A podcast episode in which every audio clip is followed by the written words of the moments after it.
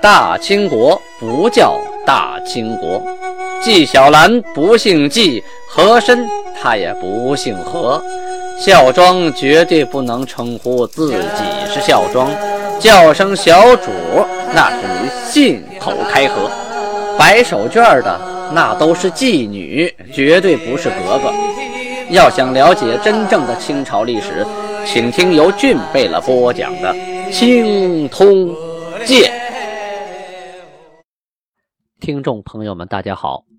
上次讲到皇太极啊，天聪九年农历的十月二十九日这一天呢，唐古代阿哥啊，这个叫阿哥的可就不是一般人了啊，他得是皇家的啊，爱新觉罗家的。才能叫阿哥啊，唐古代阿哥呀，告状说布尔吉跟我一块获了罪，两个人都是伐没所属的诸身，就是我们手底下的女真人呢，都没收了。可是呢，我的被罚了，那布尔吉的被罚没的诸身都还回去了，这什么情况？他也没立功啊，为啥他的就还回去了，我的就没还呢？于是呢，这么一查呀，还真是那么回事还真是布尔吉把这个诸身给撤回去了，这谁判的呢？一查，大贝勒判的啊！大贝勒跟他有亲戚，向着他，于是跟大贝勒说：“众人议定即墨之牛录，而后此薄彼，竟指令布尔吉抽回，其无此事耶？这没这事吗？众人议定之罪，即墨其所属诸身，而何以独自一人驱出？”你凭什么搞特殊化呢？啊！于是这个布尔吉啊抽回去的诸身又被罚了一半。大贝勒呢罚银子四百两，同时跟这个和硕萨哈林贝勒，就是大贝勒儿子说：“尔之父办事不轨而不谏，罚银四百两。”啊，就是你爸办事不靠谱，你也不劝他，罚你四百两。为和硕岳托贝勒说：“而身为总理奇物之额真。”知尔父办事不轨而不惩，罚银四百两啊！你总理奇物的啊！你你这个你爸办事这么不靠谱，你也不罚他，那我罚你四百两。又为孤山额真一可书说：大贝勒拒不执行诚意，而何不斥其不义？就是说大贝勒办错事你怎么不说他呀？其实谁敢说呀？大贝勒他位高，是皇太极他哥呀，是吧？这就是做样子给大家看啊。皇太极罚他们，也就是罚点钱啊！你罚银百两，又跟巴布赖说，而献妹获罪至瓦克达阿哥，私告唐古代阿哥，百汤啊阿哥同赴兵部啊，告状之事，使其离开本贝了，而拨回牛路。你这样人呢，抽一百鞭子啊！大家可不要小瞧一百鞭子呀，能把人活活打死啊！啊，那不是闹着玩的。后来呀，下边这些大臣把事情捋一捋啊，呃，跟韩汇报，韩呢重新呢又考虑了一下，最后呢下旨说呀，三倍了啊，拟罪罚银一千二百两，布尔吉被罚没的半份猪身可以退还，唐古代阿哥先前即没的牛录下的猪身，还有家下的奴仆、牲畜、财物等等，全都退还，赦免其罪，使其离开。整红旗，哎，他就不归大贝勒管了啊，仍照法令啊，令其弟拜汤啊阿哥啊从之，前往愿去之处谋生，就是你们愿意去哪个旗就去哪个旗，遂前往镶白旗和硕摩尔根代清贝的处啊，都跑到多尔衮那去了。这个巴布赖呀，啊也不想挨这鞭子，于是呢，主动交了罚银三十三两三钱，免鞭一百。为什么提到这个这个案件呢？这里首次以罚银三十三两三钱，免鞭一百，这就是一个规矩，是个定数啊。为什么有整有零的呢？哎，正好这一百鞭子，你不想挨交钱，以银来免鞭，说明过去已经有这个规矩了啊，就跟保外候审似的哈。大家可以折算一下哈，三十三两三钱啊，一百鞭子。这是多少钱一鞭的呢？啊，我数学不好，您自己算算。算好了呢，在下边给我留言，大家看一看他算的对不对啊？转眼啊，进入了天聪九年农历的十一月啊，已经进入冬季了啊，倒是该打猎的季节了。呃，档案上的讲讲是伐伐啊，平平常常的事儿很多，我就不说了，挑些有关的啊。十一月初七这一天记录了什么呢？有个叫图莫特的人，在希拉穆伦河那儿啊，遇到黑狐啊，放狗啊，把这黑狐给逮来了，用狗抓来的，把这个黑狐啊剥了皮啊，献给韩。这个黑狐啊，这里记录原本呢是东方啊白山以东到海之沃泽，还有呼尔哈布所出，就是长白山以东哎往北那个地区出的。他们部人呢每年都抓到以后献给韩。我满洲国地方并不出此黑狐，这是档案上第一次正式出现。我满洲国地方啊。是当事人开始听了皇太极的话，开始不说我金国地方了。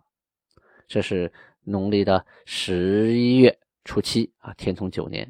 这里还要说一下呢，在描写四大贝勒出征啊，出征的这个档案上也说满洲四大贝勒，但是呢，仅限于他出征这个故事啊，其他的历史平行期都写的金国。那为什么？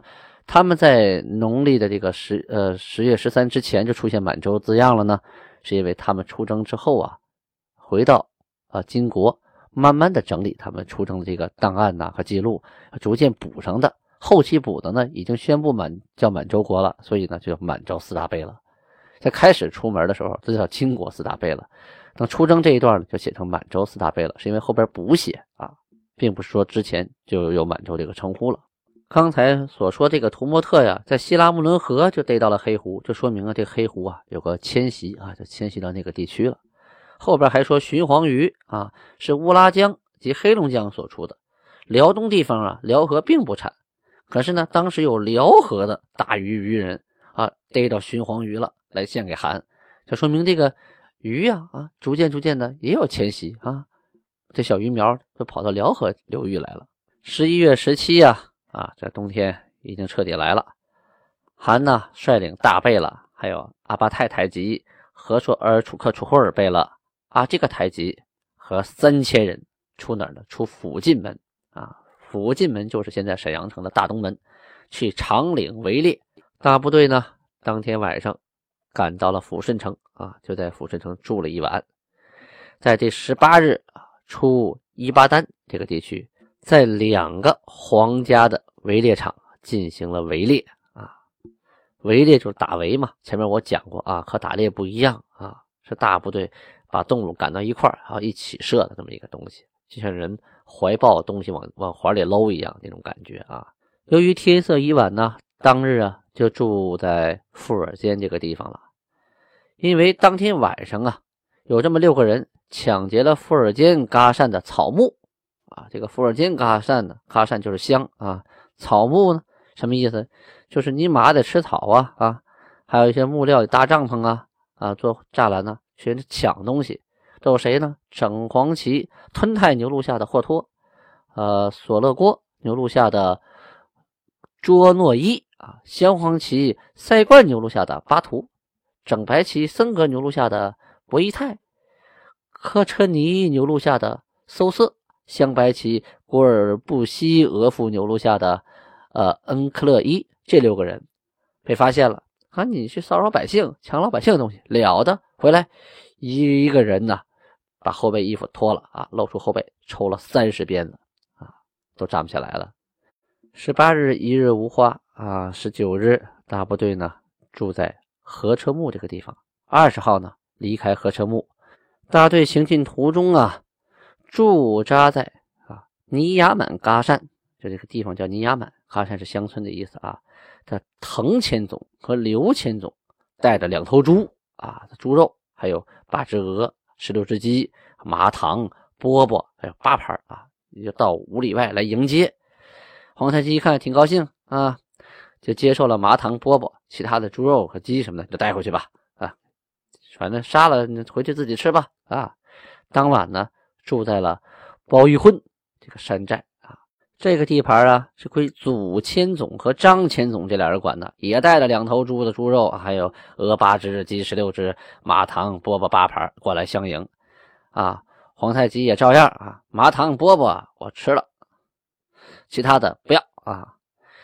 当天呢，又驻扎在长岭脚下啊。当晚啊，韩啊对随列的人啊呼之：凡假腊俄真，当于该管地方地界申明约束。上遇熊或野猪，勿射之啊，须逐入围内。就是碰到熊野猪，你不是直接不要直接射，把它赶到围里来啊。如遇虎，须奏闻并传告诸辈了。发现之人呐，当尾随追之啊，查看什么意思？这个老虎你赶不动的，有的时候它对着你来啊。像其他的那个野猪啊、熊啊，一害怕，你把它赶到围里来了，好射。老虎要跟你对着干，跑出去怎么办呢？跑出去也不能让它白跑，追它啊，一直跟着。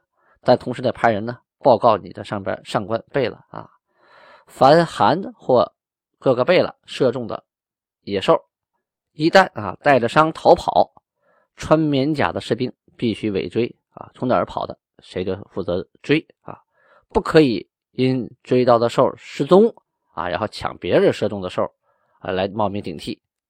如果干这样的事情啊，后边验伤查看，发现不对，那必要受罚。长岭围猎啊，一共打了三天；米牙湖围猎呀，打了三天啊。蒙果莫洛果呀，这也是个地名啊，围猎一天；九鲁也是地名，地名围猎两天；哈达路围猎两天，共围猎了十二日啊。在十二月初一驻驻扎在伊兰铺。初二啊，住在驿路之北。初三的试客啊，还回到盛京，从福胜门进入。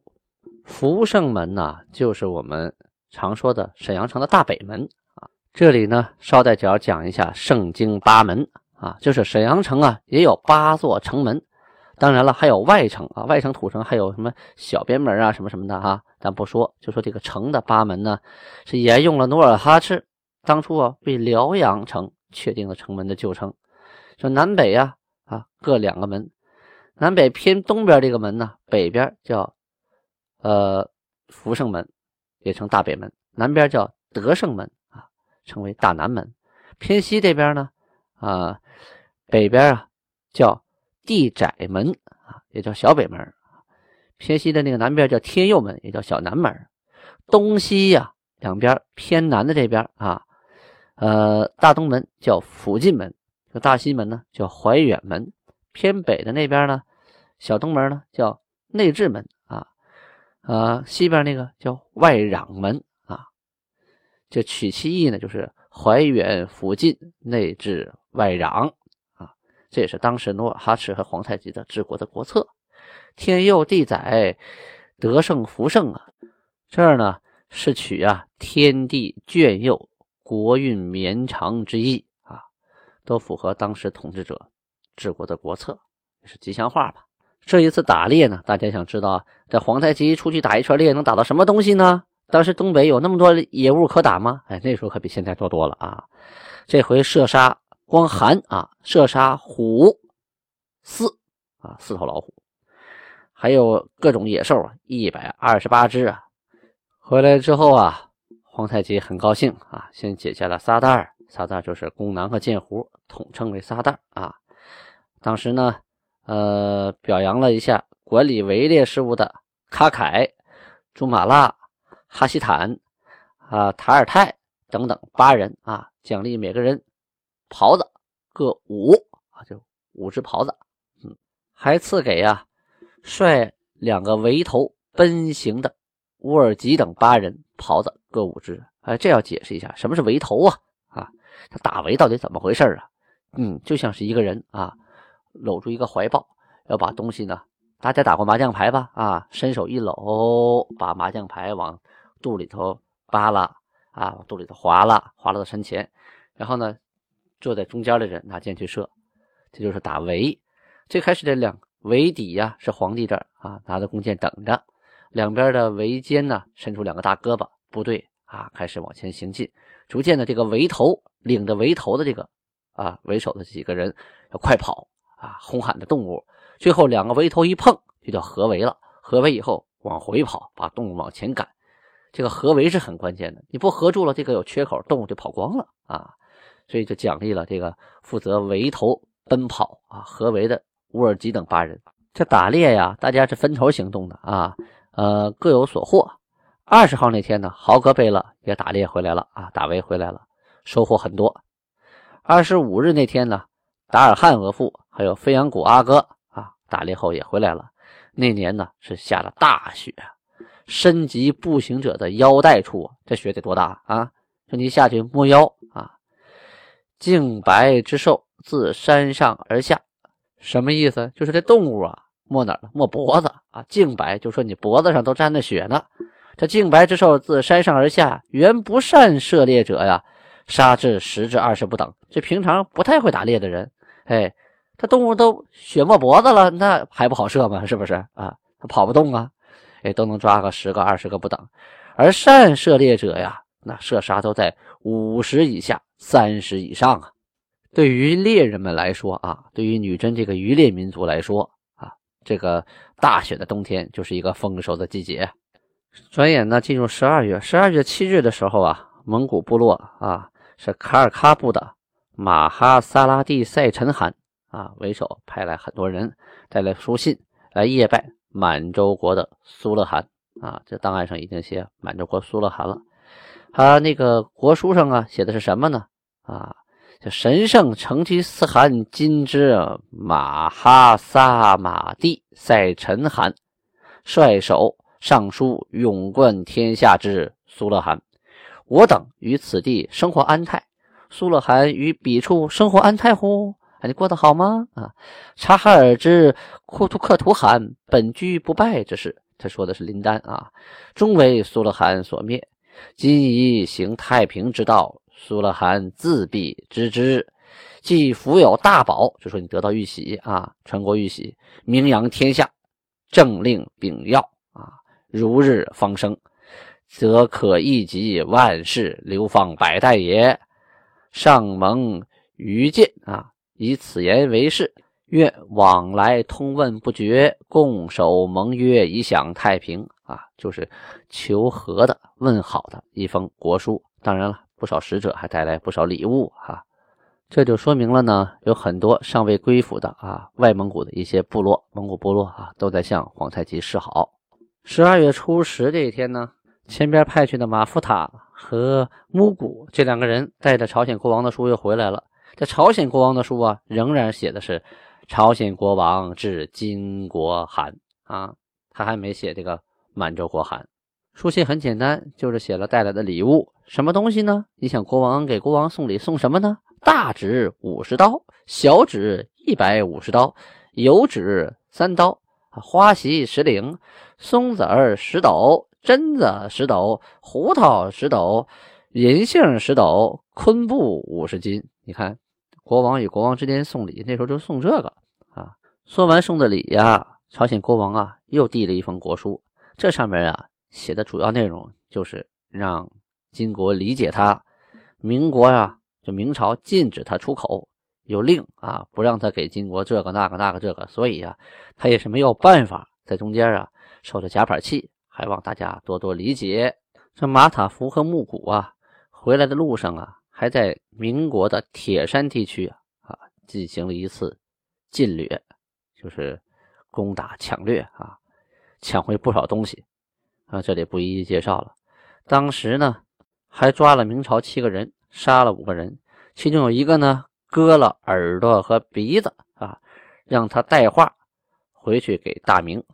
这位啊，虽然没了耳朵，没了鼻子，但是还捡了一条命。腊月十三这天呢，韩之岳母大妃，就是皇太极的丈母娘啊，和满族西里额驸其他特桑格尔寨巴图尔。啊，送和硕摩尔根代清贝勒的妻到了。啊，上文书说了吗？和硕摩尔根代清贝勒就是多尔衮呢，要娶韩大福晋的妹妹啊。说白了，就娶皇太极的小姨子为妻呀。啊，这人给送过来了。盛京城一得到消息啊，啊，韩的大福晋率领的各个贝勒的父亲啊，都是女眷啊，出城五里外迎接。搭帐篷、生火盆啊，设宴款待，然后迎进城中。八月十五这一天呢，和硕摩尔根戴钦贝勒就多尔衮呢，啊，按照什么礼节呢？按照前往大妃处啊娶妻的礼节，给韩献上了好马六十七，骆驼八。韩看完了之后啊，哎，挑了一匹马留下了，其他的悉却之啊，就是都没有收。当天呢，韩的老丈母娘啊，岳母大妃，还有满族西里额驸送这个摩尔根戴钦贝勒之妻呀，到了要觐见韩呢。这小姨子见姐夫该行什么礼呢？咱们明天接着说。